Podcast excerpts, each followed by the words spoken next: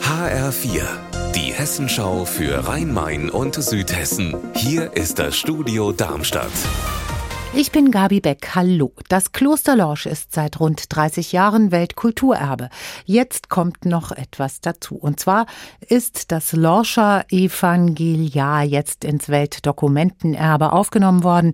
Es handelt sich dabei um einen frühmittelalterlichen, reich verzierten Band, der die vier Evangelien enthält. Wie sieht das Werk ganz genau aus? Südhessen-Reporterin Marie-Katharin Fromm. Die Seiten sind mit Illustrationen in leuchtenden Farben geschmückt, in Gold, Silber und Purpur auf über 400 Pergamentseiten. Und der gesamte Text ist mit goldener Tinte geschrieben. Der Einband ist aus verziertem Elfenbein. Das Evangeliar ist heute nicht mehr im Kloster Lorsch untergebracht, sondern in zwei einzelnen Teilen an anderen Orten, unter anderem im Vatikan. In Lorsch kann man aber eine originalgetreue Nachbildung bewundern.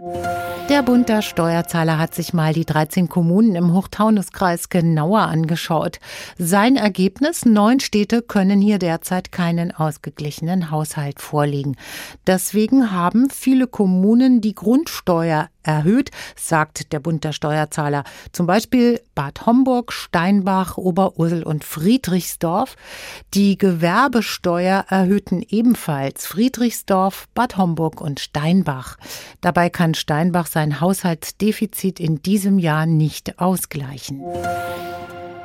Die Kicker von Darmstadt 98 sind im Freudentaumel. Der Aufstieg in die erste Bundesliga ist schon vor dem Saisonende fix. Dazu noch das 125. Jubiläum, das gestern quasi in der ganzen Stadt gefeiert worden ist. Aber das war ja noch nicht alles. Stimmt's, Petra Demand? Zum einen konnten sich die Eltern von der kleinen Melia freuen. Sie ist das 98. Baby, das in diesem Jahr in Darmstadt auf die Welt gekommen ist. Und weil Jubiläumsjahr ist, gab es zum traditionellen Geschenk auch noch eine Einladung ins Stadion und ein Treffen mit Kapitän Fabian Holland und Trainer Thorsten Lieberknecht obendrauf. Unser Wetter in Rhein-Main und Südhessen. Wiesbaden meldet wolkig, windig und 18 Grad und wir schauen auf den Feldberg im Taunus. Da ist es kühler, nämlich 11 Grad.